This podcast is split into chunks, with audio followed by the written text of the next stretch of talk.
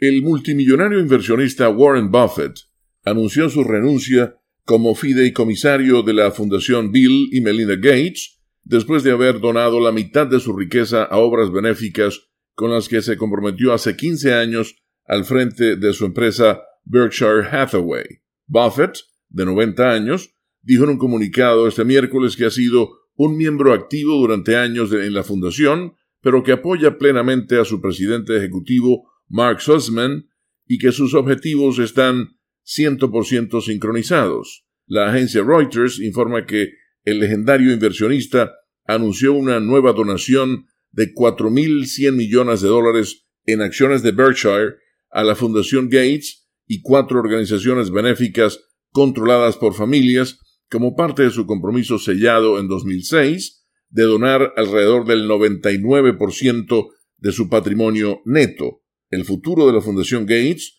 ha sido incierto luego del anuncio el mes pasado de que los cofundadores Bill Gates y Melinda French Gates se divorciaban tras 27 años de matrimonio. Fundada en el 2000, la organización sin fines de lucro se concentra en combatir la pobreza, las enfermedades y la inequidad y ha desembolsado 54.800 millones de dólares en sus primeras dos décadas. La entidad recibe aproximadamente cuatro quintas partes de las donaciones caritativas anuales de Buffett.